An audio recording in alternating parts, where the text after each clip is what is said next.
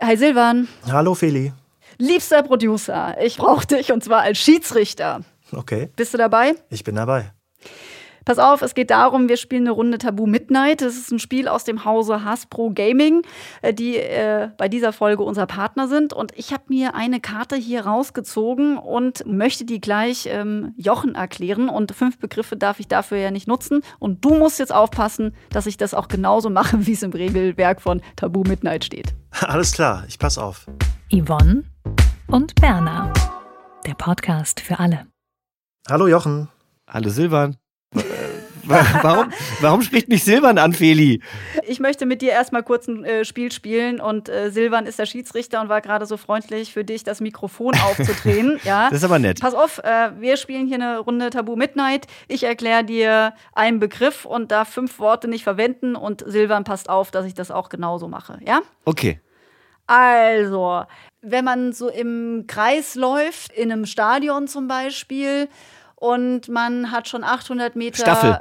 Hinter sich, nee, und man muss dann noch irgendwie noch 50 Meter, noch mal eine 50 Meter Sprint. Lauf, nee, wie könnte Endspurt. man das nennen? Ja, so in die Richtung geht es. Äh, es ist ähm, nicht die zweite oder Ja. auch nicht die fünfte. Mhm. Runde. Ja, sondern Letzte die Runde. Ja! Geil, du hast es erraten. Mega. Ja, sehr gut. Du hast es aber auch gut erklärt. Ja, wahnsinnig gut erklärt. Aber immerhin, ich, ich liebe Tabu-Spielen und du siehst auch mein unverkennbar großes Talent und ich mag auch Tabu Midnight. Äh, Grüße gehen da auch an meine Schwester, die mich eifrig schon trainiert hat in ihrem Leben, denn die liebt dieses Spiel auch sehr. Wir werden sicherlich über die Feiertage da auch mal ransitzen und ich bringe auch Raffaela, ich will es dir sagen, Tabu Midnight mit. Ach, da bin ich ein bisschen neidisch. Äh, aber man kann es ja auch digital spielen. Das finde ich großartig. Aber äh, ich, ich finde Tabu Midnight sowieso äh, sehr ansprechend. Das ist ja die verschärfte Variante mit so ein bisschen Das Erotik. findest du ne? ansprechend, ja. Ja, finde ich gut. ja, weil also wenn es bei Tabu noch ein Tabu gab, bei Tabu Midnight gibt's keine Tabus mehr. Da sind ja sogar sexuelle Begriffe dabei, die erklärt werden müssen. Warum hast du dir eigentlich keinen sexuellen Begriff ausgesucht? Das finde ich schade. Ich, ich hatte erst überlegt, ob ich Tequila nehmen soll. Aber da ich ja die Karte tatsächlich gezogen habe, verstehst du, war das Ach jetzt so ein so. Ding. Ja, ich wollte das so echt wie möglich Du machen. wolltest hier, nicht ja. faken. Also auf Ja. jeden Fall was für unseren nächsten Spieleabend, würde ich sagen. Das will ich auf jeden Fall ähm, mit dir und deiner Freundin und mit meinem Freund spielen. Wohl am liebsten würde ich es mal mit meiner Mutter spielen. Wenn Ja, warum? So Ist das auch so eine Spielerin? Nee, aber wenn die dann so Stringtanga oder was da, ich weiß ja nicht, was da so sexuelle Begriffe sind. Zungenkuss. Ja, Versohlen. steifer Penis. Ja, genau. Steif gibt's auch. Ja. Gut, also ich, ich würde jetzt auf jeden Fall sagen, wenn du es mit deiner Mutter spielst, dann wahrscheinlich nicht äh, nach dem Warmlaufen mit Pflicht oder Wahrheit. Wann und mit wem auch immer Tabu Midnight für alle diejenigen, denen normal zu langweilig ist. Und äh, ich habe es ja gerade schon gesagt, das Spiel kann man übrigens auch virtuell spielen. Und auf geht's zur letzten und verlängerten Runde mit uns in der ersten Staffel von Yvonne und Berner. Und wir beenden standesgemäß mit einer Doppelfolge und dem Thema, wie sollen wir es eigentlich nennen? Unsere Momente 2020 vielleicht? Finde ich gut. Wir blicken zurück auf dieses Jahr und gucken uns an, wie wir auch gut durch Weihnachten kommen. Ja, ich finde ja das Nachdenken über Momente immer ziemlich passend und zum Jahresende sowieso Fest der Liebe und Jahresende. In einem Moment gehen die Türen zu und im anderen Moment gehen andere Türchen wieder auf. Und äh, ja, lass uns doch diese Folge jetzt einfach nutzen, um Geschichten über Liebe, Entenbrüche und Neuanfänge und Hoffnung zu hören.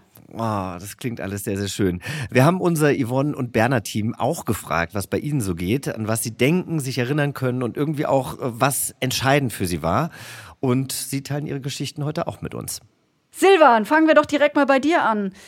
Welche Tür ging denn für dich in diesem Jahr auf und welche vielleicht auch zu? Ja, also Tür auf, Tür zu passt zu meinem Jahr tatsächlich ziemlich gut. Ich bin Anfang des Jahres erstmal umgezogen innerhalb von Berlin, Darf ich fragen, von welchem Bezirk in welchem Bezirk? von Neukölln nach Friedrichshain. Und dann kam Corona. Da sind auch für mich erstmal viele Türen zugegangen. Und dann im Mai, Feli, haben wir uns ja dann kennengelernt.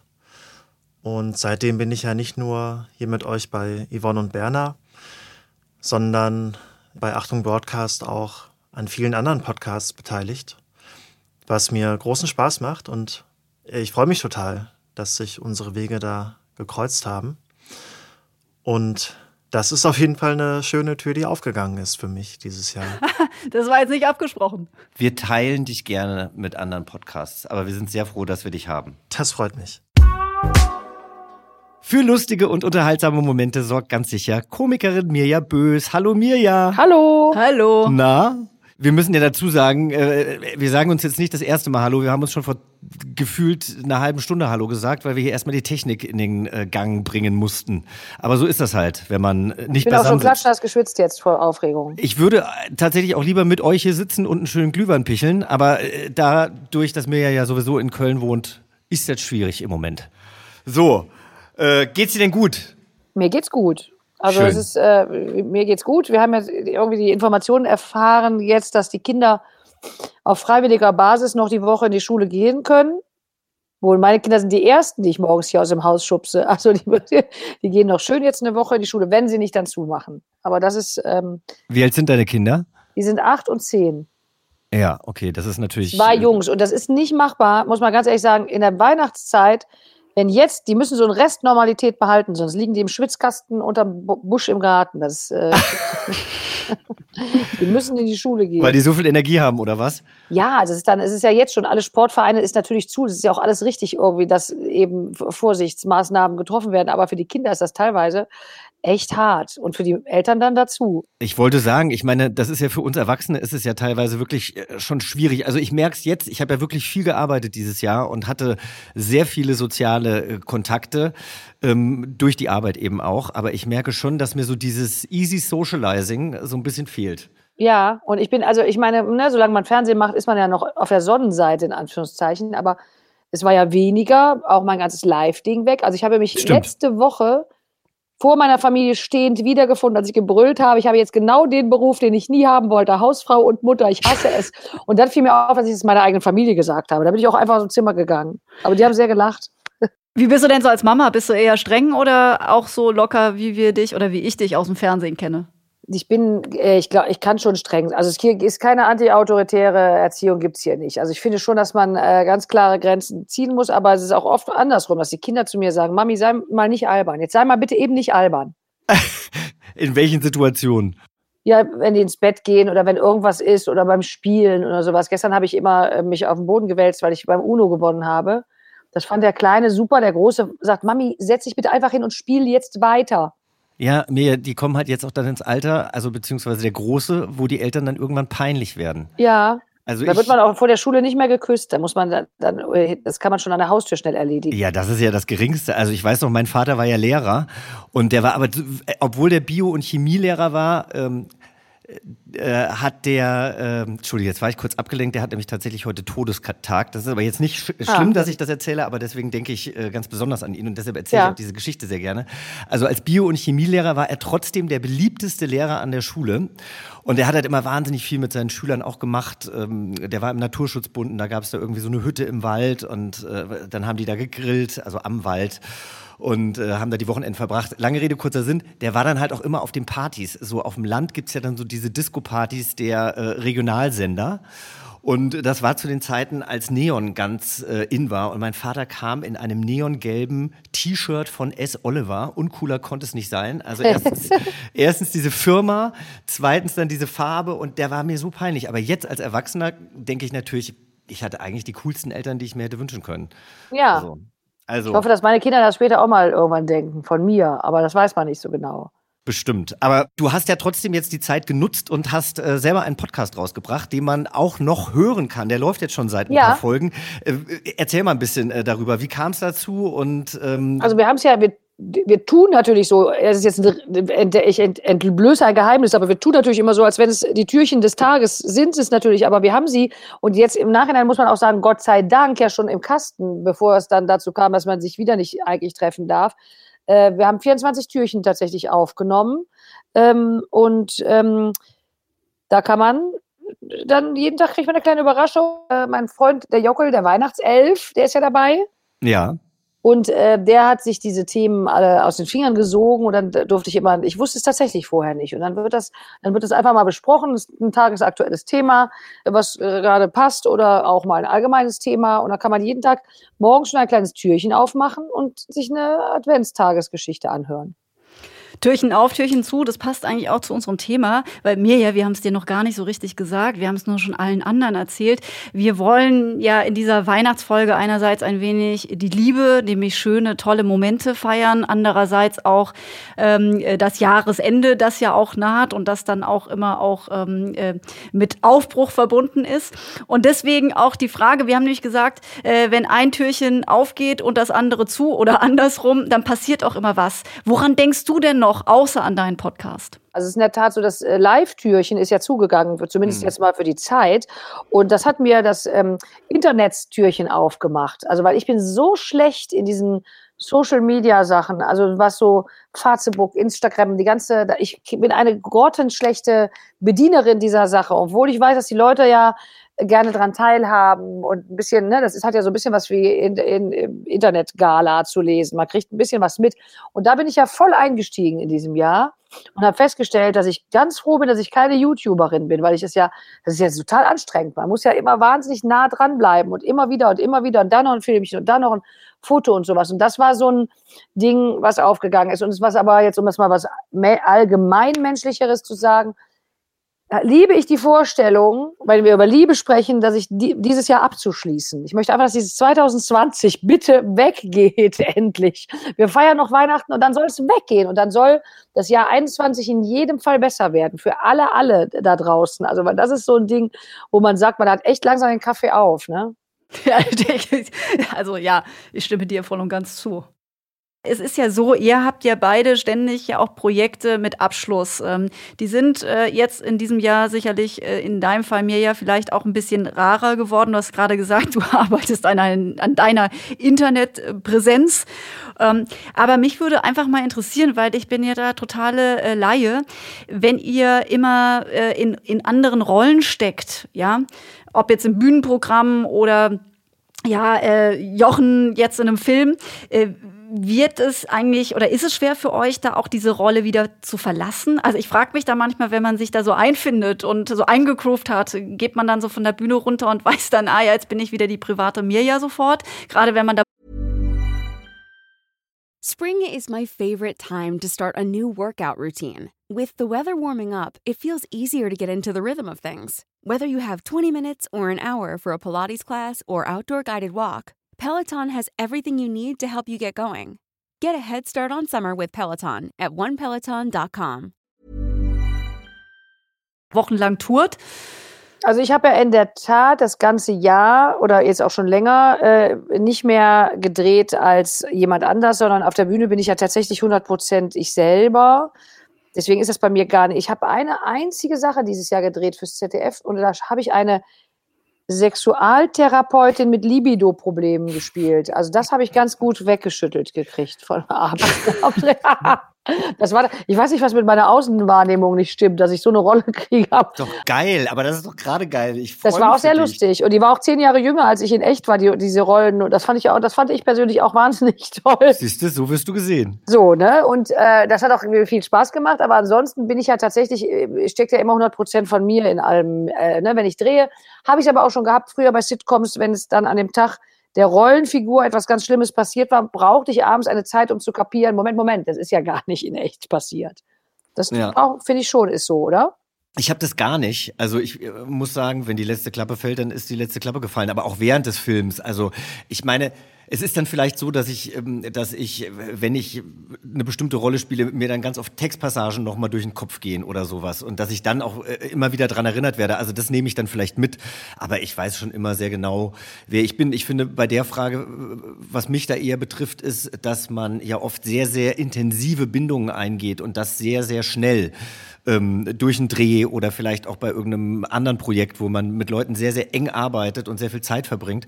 Und für mich ist der größte Bruch dann nicht, dass ich die Rolle nicht mehr spiele oder dass die Sendung vorbei ist, sondern dass ich die Leute nicht mehr um mich rum habe. Das ist die Ersatzfamilie weg, ne? Genau. Mhm. Und die kann man einfach ab einer bestimmten Zeit, die man in diesem Beruf ist, kann man diese Freundschaften auch nicht mehr rüberziehen. Also natürlich gibt es dann so die ein oder andere Person, die trifft man dann vielleicht mal einmal im Jahr oder alle zwei Jahre oder wie auch immer.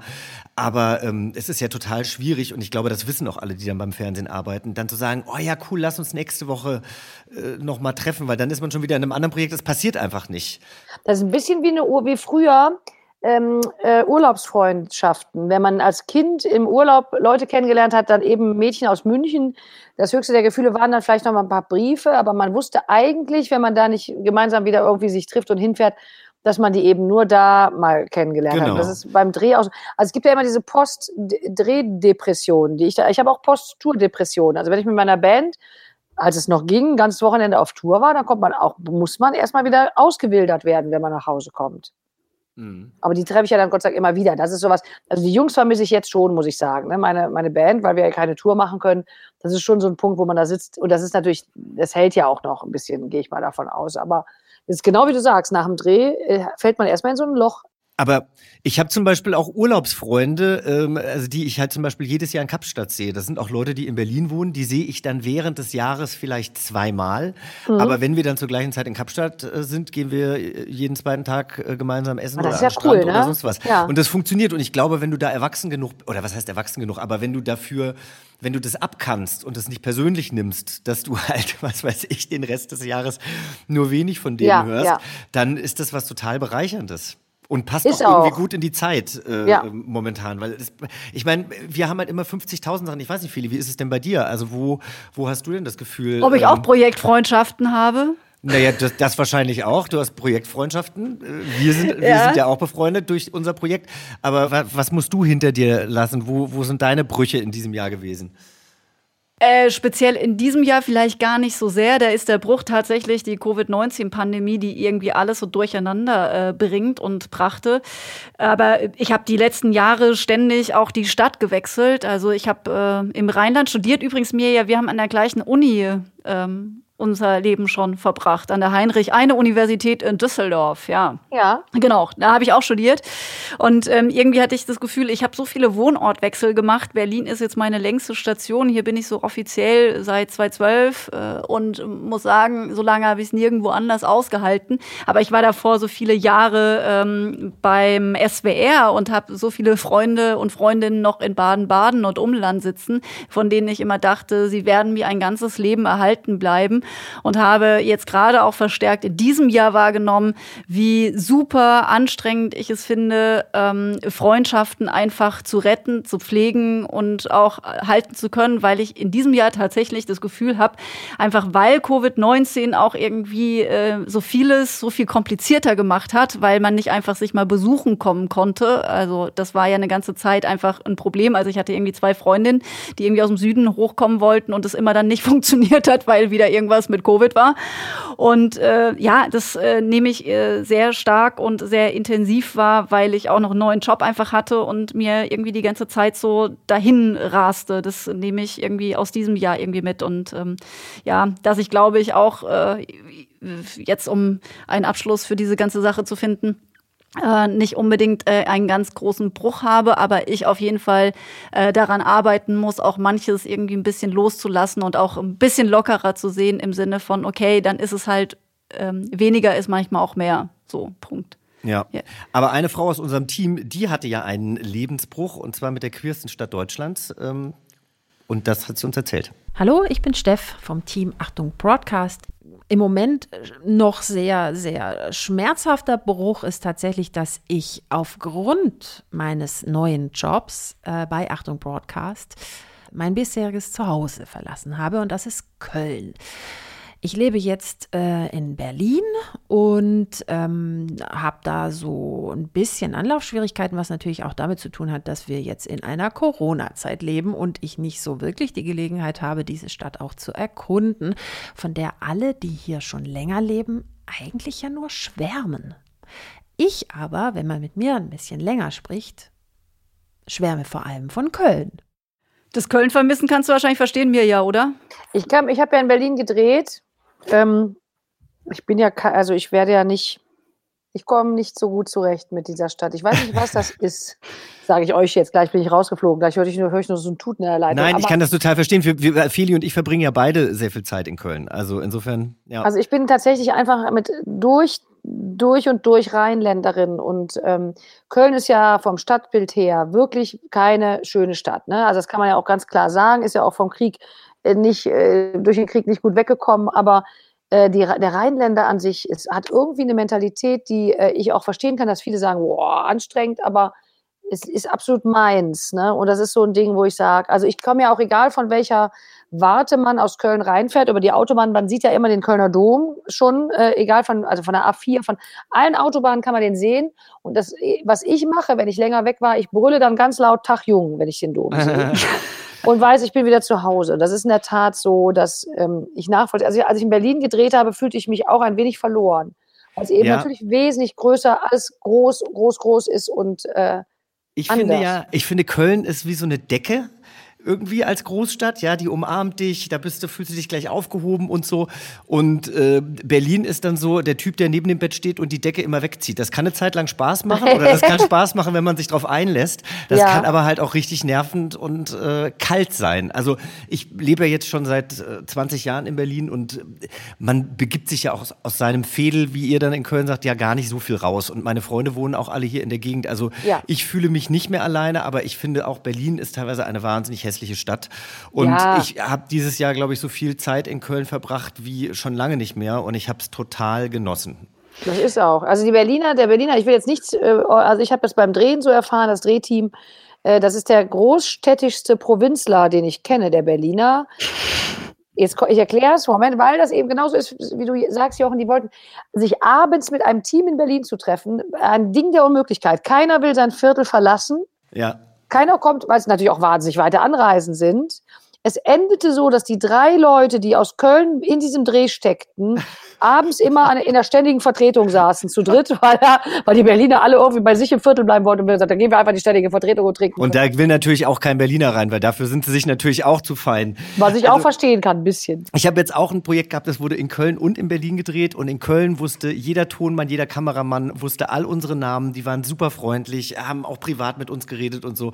Und dann das Berliner Team hat immer noch gefragt, wie heißt denn du noch mal? Und irgendwie so. Und es war einfach so, oh, ja. Ja, schade. das hat, das hat aber auch schade. eine Art, eine Art Charme. Das ist genau wie du das mit der Decke beschrieben hast. Ja, aber wenn du gerade aus Köln kommst, kann ich äh, Steff total verstehen, dann ist Berlin echt hart und man muss eben auch sagen, und da hat sie absolut recht, dadurch, dass man sich ja nicht mehr frei bewegen kann, macht ja eine fremde Stadt auch wirklich keinen Spaß. Also gut, Nee. andererseits kannst du das dann, hast du Zeit, Fahrrad zu fahren und erlebst die Stadt ja momentan sehr viel draußen. Also das kann natürlich auch ein Vorteil sein. Aber äh, klar, du hast die kulturellen Möglichkeiten nicht und ähm, da geht Nee, das schon stimmt, einer du ab. wirst nicht warm. Ja, und man muss immer für alles die richtige Verfassung haben. Also, dass man dann sagt, man gibt sich dem dann so hin, dass man mal, wenn man sonst nie Rad fährt, dann auch aufs Rad sitzt. Aber ich wollte auch noch eine Sache zu Köln sagen. Ich, für mich ist es ja auch die Stadt, äh, in der ich immer so gerne ankomme, während ich in Berlin immer irgendwie schocknervös bin, weil eben äh, ständig immer irgendwie was pulsiert. Ich muss dahin, hierhin. Ist Köln dann immer, wenn ich da am Hauptbahnhof ankomme, denke ich immer, oh mein Gott, das ist alles so viel langsamer hier, obwohl es ja auch eine Großstadt ist. Aber äh, es kommt auch nicht von ungefähr, dass ich 2013 mein, äh, meine entscheidendste ähm, Entscheidung in Köln getroffen habe. Das war ein Karnevalsmittwoch, also ein Mittwoch vor Karneval, vor Altweiber. Und ich da gegenüber äh, vom WDR da, ich weiß gar nicht, Appellhofplatz, nee, Quatsch, äh, da direkt beim Dom ist so eine Kölsche Kneipe halt. Jedenfalls habe ich mich da schon mal warm gefeiert für den Karneval am nächsten Tag. Und ich äh, rang so immer mit mir, ob ich irgendwie noch ewig äh, da beim SWR, beim RBB bleibe oder doch nochmal was anderes mache. Ich hatte da so ein anderes Jobangebot bei einer Stiftung und das erschien mir dann aber auch irgendwie so ein bisschen wie das Kaffeekränzchen, wenn ich jetzt plötzlich zu so einer Stiftung gehe. Und dann habe ich mich da wirklich mit, mit Kölsch und den anderen Kölnerinnen und Kölnern da betrunken und die haben gesagt, oh, mach was Neues, ne? Mädchen. Ja, am Ende, am Ende habe ich mich dafür entschieden. Und wenn ich denke, was das für, für eine Entscheidungshilfe war, diese netten Kölnerinnen und Kölner, Mhm, und das hätte ich 60 in Berlin Kölsch. niemals so erlebt, ja. Und äh, haben eigentlich dazu beigetragen, dass ich heute das bin, was ich bin. Also ich bin unheimlich dankbar, ja. Ich würde generell sagen, äh, betrunkene Entscheidungen sind keine guten Entscheidungen, aber in deinem Falle hat's ja, hat's ja gewirkt. Ja, äh, aber jedenfalls kann man bei Steff festhalten, dass es ja auch manchmal sehr kurios ist. Man möchte unbedingt was. Sie sagte ja, sie hatte Lust auf Veränderung, aber äh, trotzdem ist es dann ganz schön schwer, wenn diese Veränderung dann auch eingetreten ist.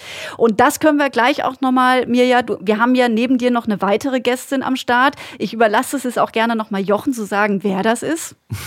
Hm, ja, weil das meine ganz äh, persönliche Freundin geworden ist durch diesen äh, tollen Podcast Yvonne und Berner. Äh, Ada Wolf ist heute bei uns zu Gast. Äh, ihr kennt sie vielleicht noch aus anderen Folgen. Sie ist Therapeutin und Beziehungsexpertin und äh, die soll uns mal ein paar Tipps geben, wie wir ohne Streit und Stress mit der Familie durch die Feiertage kommen ähm, und äh, wenn es um Veränderung geht, eben auch wie ähm, wie können wir äh, mit unseren Freundschaften 2020 äh, in diesen Zeiten genau richtig umgehen. Das wir sie nämlich nicht verlieren, dass wir uns nicht alleine fühlen. Und ich bin mir sicher, da hat sie eine ganze Menge zu sagen. Mirja, hattest du in, in diesem Jahr oder auch so generell, ich habe jetzt gerade da von meinem Kölner Moment, als ich da mit Kölsch Intus äh, eine Entscheidung für mich getroffen habe, hattest du schon mal so einen Moment, wo du sagst, ja, der war im Nachhinein irgendwie wirklich für dich was ganz Besonderes? If you're struggling to lose weight, you've probably heard about weight loss medications like Wigovi or Zepbound, and you might be wondering if they're right for you. Meet PlushCare, a leading telehealth provider with doctors who are there for you day and night to partner with you in your weight loss journey. If you qualify, they can safely prescribe you medication from the comfort of your own home. To get started, visit plushcare.com slash weight loss. That's plushcare.com slash weight loss. plushcare.com slash weight loss.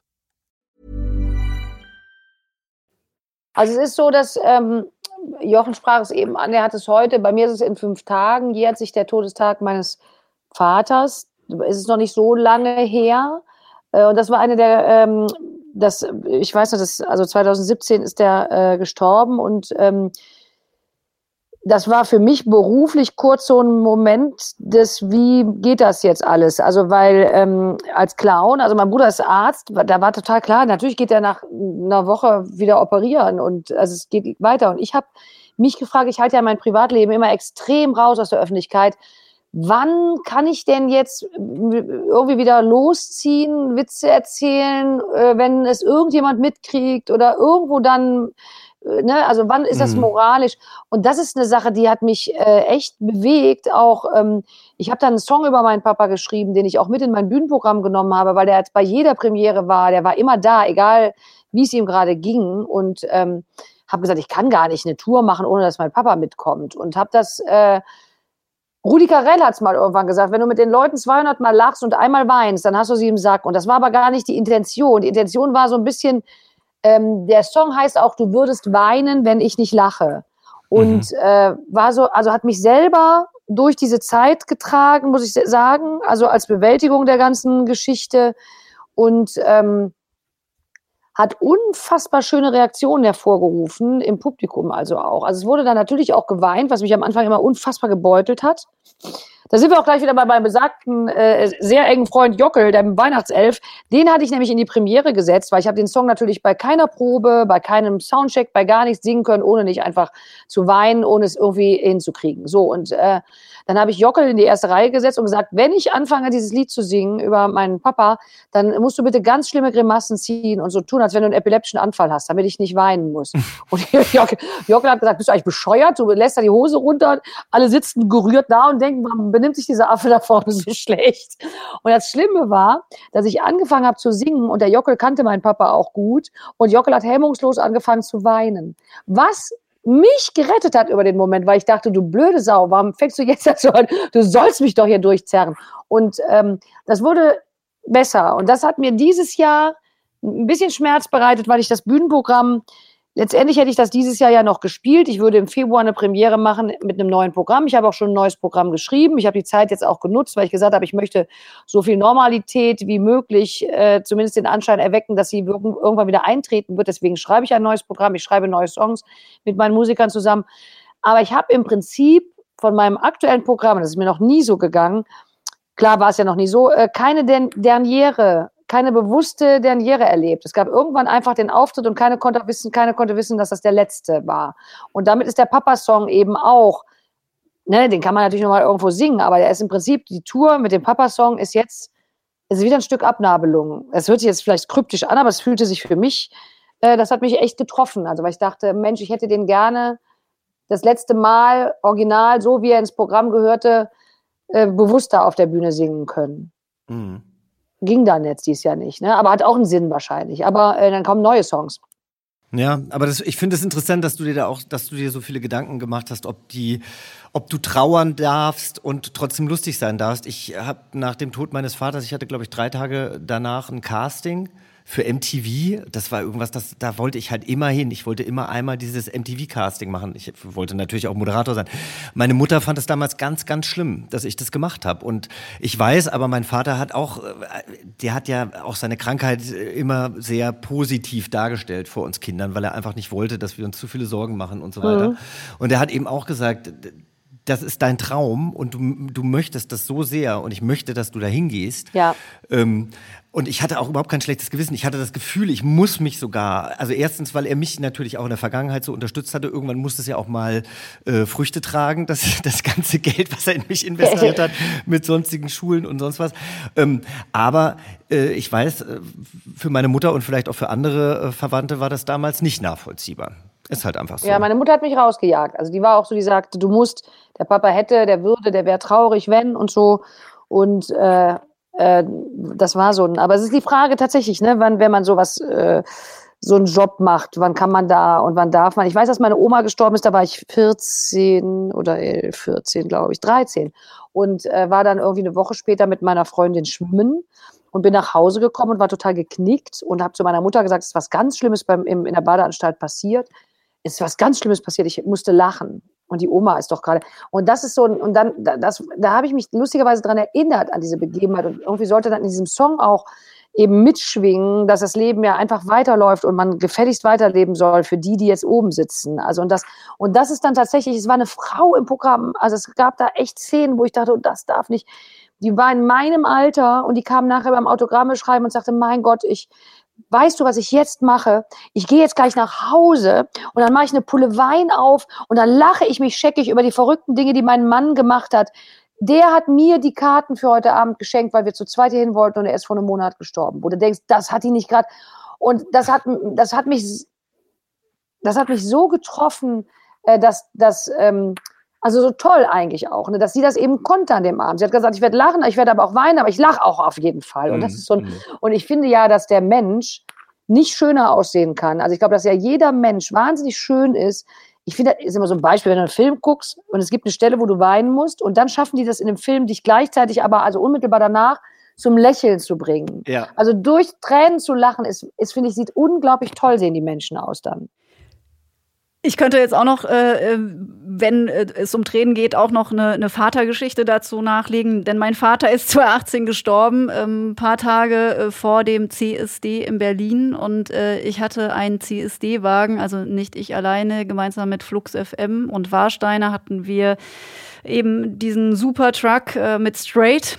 Das ist so ein mir ja für dich äh, so ein Label für frauenliebende Frauen, was ich 2014 gegründet habe. Und wir haben immer eben sind mit diesem Truck unterwegs und ich bin sozusagen, also nicht ganz alleine, aber wir sind kein sonderlich großes Team. Und auch um das auf die Beine zu stellen, hatte ich ähm, eigentlich gar keine Alternative, als wieder selbst dann parat zu stehen, äh, ein paar Tage nach dem Tod meines Vaters oder beziehungsweise einen Tag nach der Beerdigung meines Vaters. Und das war echt, das, da musste ich schon über mich hinauswachsen gewachsen. Ich war auch irgendwie, ehrlich gesagt, glaube ich, vollgepumpt mit Stress, aber das war schon auch heftig. Und meine Mutter ist vor ein paar Jahren auch schon an Weihnachten gestorben. Insofern war das dann auch, ähm, also gab es da auch keinen anderen Kit mehr. Das muss ich sagen. Äh, Im Nachhinein war das eine große Herausforderung. Ähm, um aber kurz beim CSD zu bleiben, für Menschen wie Jochen und mich äh, ist der CSD ja eine, eine ganz wichtige ähm, Anlaufstation im Jahr. Äh, hier kommt die Subculture zusammen. In diesem Jahr Jahr ist aber auch alles anders gewesen, denn äh, es fand einfach nicht statt. Keine Partys, keine Safe Spaces äh, für Menschen, die eigentlich genau diese Räume brauchen. Und Nina aus dem Straight und auch Yvonne und Berner Event Team hat dazu auch uns einen kleinen Input gegeben. Dieses Jahr vermisst habe ich ähm, das Tanzen und das gemeinsame Feiern und vor allen Dingen auch äh, den CSD Ich hätte mich eigentlich gefreut auf Berlin und Hamburg mit eigenem Truck und sehr, sehr viel tollen Menschen auf dem Wagen und hinter den DJ-Pulten. Und ähm, den CSD habe ich tatsächlich sehr schmerzlich vermisst. Ja, ja. Ähm, äh, kannst du denn mit CSDs was anfangen, mit solchen Safe Spaces für, für für Menschen. Natürlich. Ich bin ja, also ich lebe in Köln, ne? Also das ist. Also queerste Stadt Deutschlands, stimmt. Richtig. Und das ist so ein, äh, ähm, also ich war ja auch latent befreundet mit dem äh, Dirk Bach. Dadurch habe ich am CSD auch teilgenommen und äh, mitgemacht und äh, partizipiert und finde es eine ganz tolle Sache, dass es das gibt. Und es ist natürlich dieses Jahr genauso wie viele andere Dinge sehr vermisst worden, dass es nicht stattfindet. Und äh, es ist ein großes, schillerndes, buntes Fest, äh, an dem ich sehr große Freude habe unsere super schöne Stimme, unsere Station Voice, Britta, die uns hier immer so wunderbar ansagt und auch in der Folge Gender mit von der Partie war und dort ein bisschen was über ihren Job als Sprecherin erzählt hat, hatte 2020 ganz schönen Stress mit der Liebe. Ich bin Britta und meine persönliche Endstory in diesem Jahr, die hat zwar auch mit Corona zu tun, aber vor allem mit einer Trennung. Also für mich hat das Jahr noch angefangen, da, ja, da wusste ich, also da habe ich gar nicht damit gerechnet, wie es dann wohl jetzt enden wird oder wie es am Ende des Jahres jetzt aussehen wird. Also es ist komplett, mein Leben hat sich komplett verändert in diesem Jahr. Mich Anfang des Jahres ähm, ja schweren Herzens getrennt und dann, das war kurz, ich glaube drei Wochen bevor ähm, der erste Corona-Lockdown war, also es ist einfach, eine Trennung ist immer scheiße, aber wenn sie im Corona-Lockdown kommt, ist sie, glaube ich, noch schwieriger. Also zumindest war das meine Erfahrung, weil alles, was man macht während einer Trennung, sich ablenken, Freunde treffen, ausgehen, ähm, war alles nicht möglich. Dafür, äh, ja, habe ich irgendwann diese Zeit genutzt, um ein bisschen zu mir zu kommen. Ich habe auch eine neue Wohnung gesucht. Also es war viel, hatte viel mit Umbruch zu tun dieses dieses Jahr. Ich habe meinen Zuhause verlassen, ja auch, was ich acht Jahre hatte. Das war auch dann quasi erstmal zu Ende. Hab dann aber auch einen Neuanfang gestartet im, im Sommer so langsam mit einer neuen Wohnung und ja, neuen Leuten, die ich trotzdem äh, kennengelernt habe, wieder Freundschaften, die wieder äh, intensiver geworden sind, auch durch diese Zeit. Deswegen kann ich auch nicht sagen, dass das alles ähm, nur schlecht war oder alles nur zu Ende ging, weil es ging auch sehr viel Neues los und das ist so im Rückblick auch ganz schön. Es ist, ich bin zwar jetzt an einem anderen, ganz anderen Punkt, als ich Anfang des Jahres war und auch Anfang des Jahres gedacht habe, aber es ist trotzdem irgendwie ja, ein schönes Gefühl zu wissen, das habe ich trotzdem alles überlebt irgendwie. Ähm, und selbst meine äh, ja, Ex-Partnerin ist immer noch Teil meines Lebens, jetzt anders als äh, zu dem Zeitpunkt, als wir noch zusammen waren. Aber auch das ist irgendwie ein, ja, ein, ein, zwar ein Ende gewesen, äh, weil die Beziehung geendet ist, aber äh, unser Weg zusammen ist trotzdem nicht zu Ende. Und deswegen ist es nicht so eine richtige Endstory, die ähm, Trennung, sondern sie ja geht weiter, nur jetzt eben ein bisschen anders als erwartet. Und ähm, Deswegen kann ich gar nicht so sagen, würde ich gar nicht dieses, dieses Endstory-Thema gar nicht so negativ sehen, sondern äh, auch als Chance sehen irgendwie. Also für mich war es dieses Jahr auch eine Chance mit eine schwere Entscheidung, äh, wo man nicht weiß, wo es hingeht. Aber ich habe äh, auch ein bisschen zu mir gefunden, mich wieder anders gefunden und ähm, ja, bin in diesem Jahr irgendwie durch viele Tiefen gegangen, aber habe mich da auch irgendwie wieder aufgerappelt und das ist irgendwie für mich ganz schön zu sehen, dass das auch geht und vor allem zu sehen, wie viel äh, Liebe und Freundschaft ich um mich drumherum habe. Und das war in der Zeit sehr, sehr wichtig. Also das war auch, ja, eine ganz tolle Erfahrung dieses Jahr, obwohl dieses Jahr überwiegend auch sehr viel Schmerz bedeutet hat.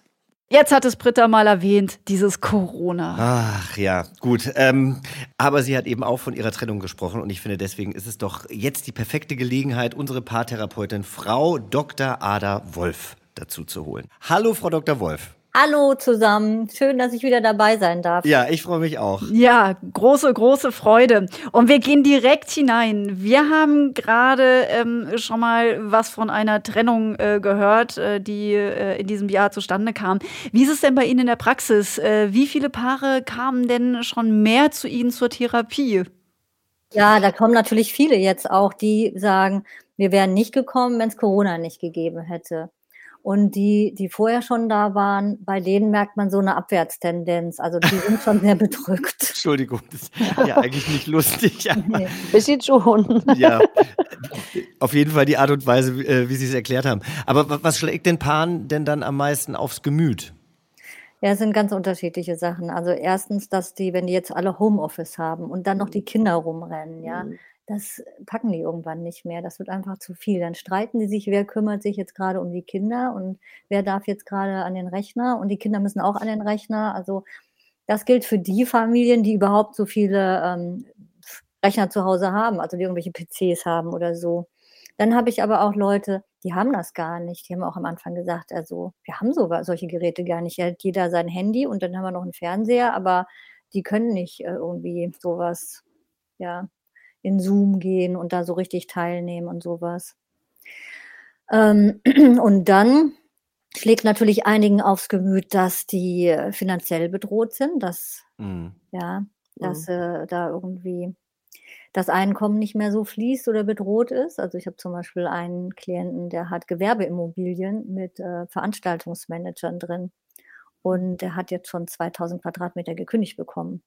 Mhm. Also das schlägt denen aufs Gemüt und jetzt hatte ich ein paar empfohlen, die sollen mal was Schönes an einem Wochenende zusammen machen. Die hatten ein kinderfreies Wochenende und dann habe ich gesagt, jetzt überlegen Sie sich was Schönes und dann schicken Sie mir eine E-Mail, was Sie machen.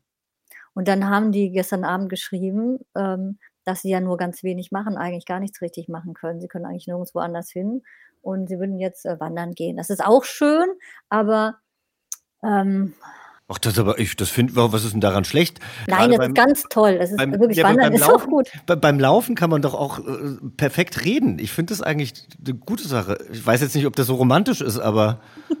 nee, das ist schon schön. Ich empfehle das auch immer. Und ich, ich laufe ja auch selber sehr gerne.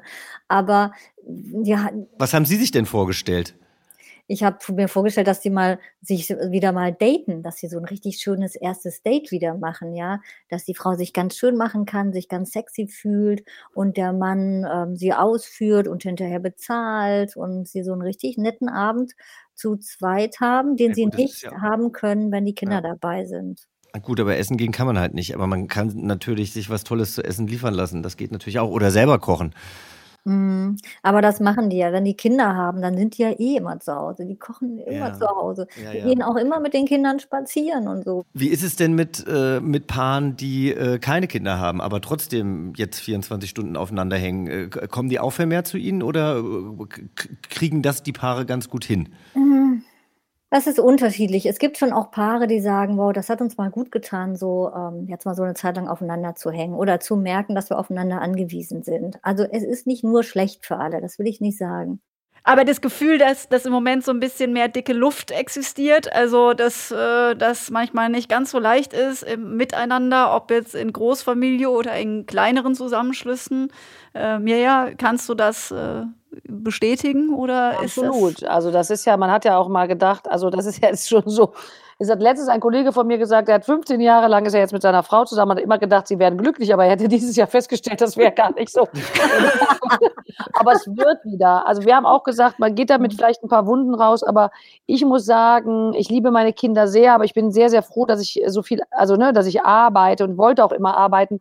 Und wir sind auch, und wir sind ja noch hier in einer echt guten Position, ne, mit Garten und mit Konten Mhm. und so.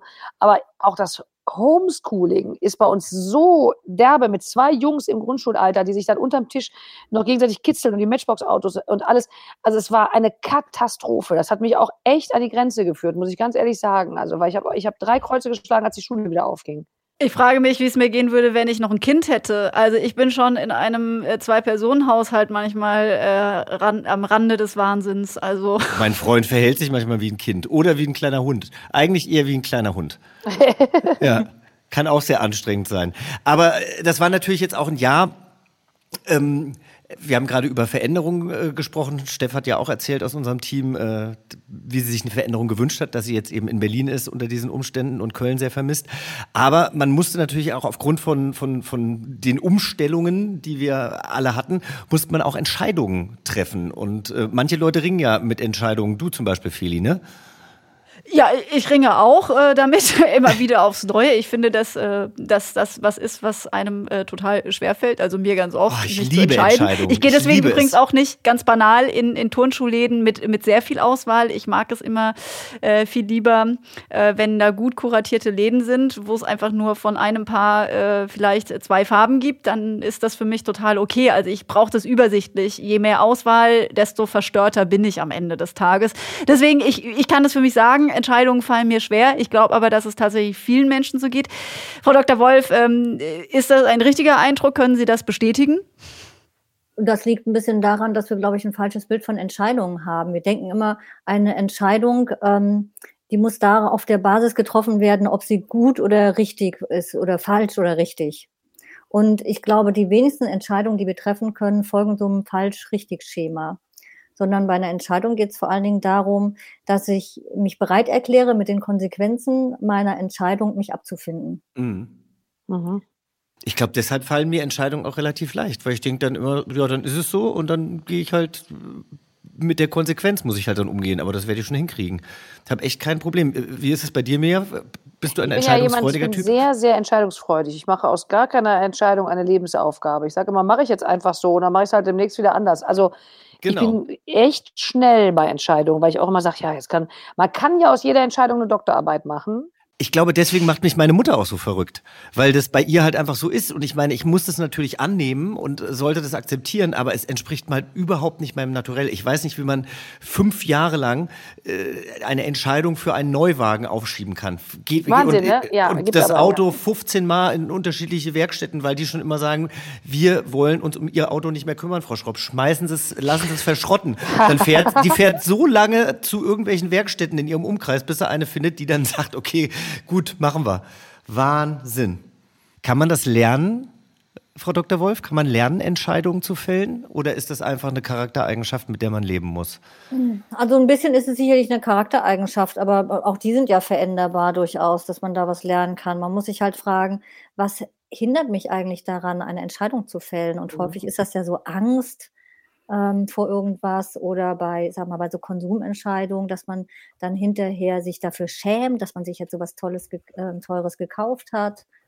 Und wenn man erkennt, welche Gefühle einen daran hindern, Entscheidungen zu treffen, dann kann man ja diese Gefühle überwinden. Dann weiß man, wo der Feind steht, sozusagen. Mhm. Mhm. Jetzt haben wir äh, sehr allgemein äh, gesprochen über viele Momente, die wir in, in diesem Jahr hatten. In der nächsten Folge, die ja nächste Woche schon rauskommt, äh, sprechen wir weiter mit dir, Mirja. Wir sprechen weiter mit Ihnen, Frau Dr. Wolf. Und äh, einen Tag, nachdem die nächste Folge erscheint, äh, ist ja dann schon Heiligabend. Deshalb werden wir dann noch ein bisschen über, über Weihnachten sprechen. Ähm, Frau Dr. Wolf, allerdings noch eine letzte Frage hier. Ähm, wie können wir uns denn selbst helfen, momentan unabhängig von den Feiertagen, möglichst gute Momente für uns zu schaffen, obwohl wir jetzt vielleicht mit einigen Einschränkungen leben müssen. Ja, sich entscheiden, glücklich zu sein. Im Rahmen der Möglichkeiten, die man hat. Und ich glaube, das ist das große Problem, dass die Leute sich dazu gar nicht entscheiden, sondern die gucken raus und denken, oh Gott, welches Gefühl ähm, äh, wartet denn jetzt draußen auf mich? Und überlegen sich nicht, welches Gefühl will ich haben? Und wie will ich dieses Gefühl für mich herstellen, indem ich was Schönes mache?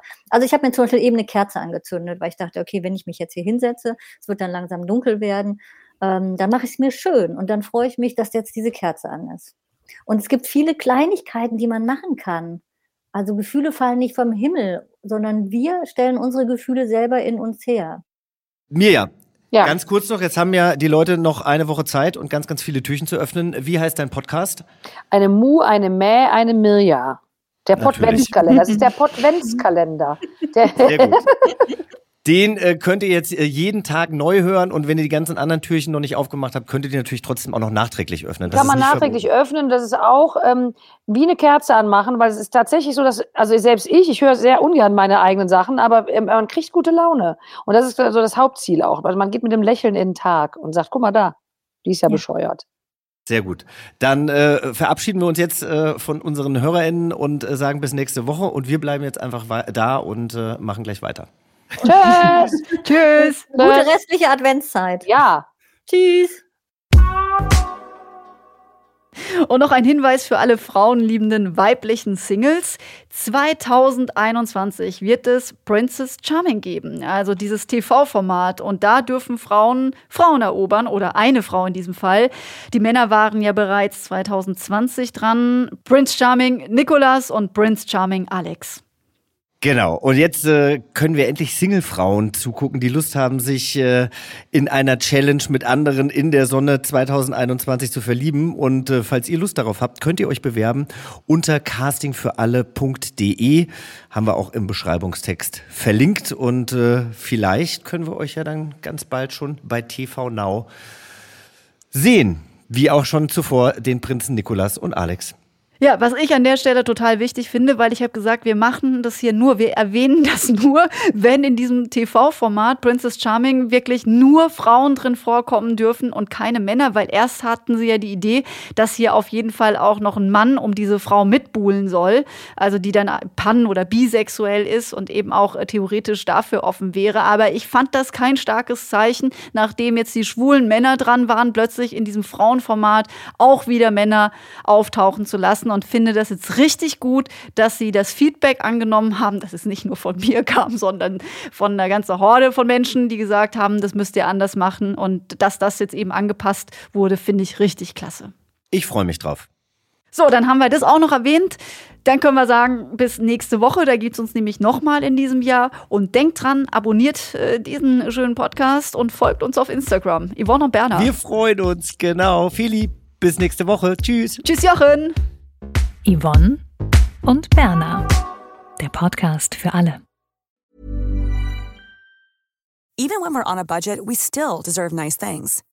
Quince is a place to scoop up stunning high-end goods for 50 to 80% less than similar brands. They have buttery soft cashmere sweaters starting at $50, luxurious Italian leather bags, and so much more. Plus, Quince only works with factories that use safe, ethical, and responsible manufacturing. Get the high-end goods you'll love without the high price tag with Quince. Go to quince.com slash style for free shipping and 365-day returns.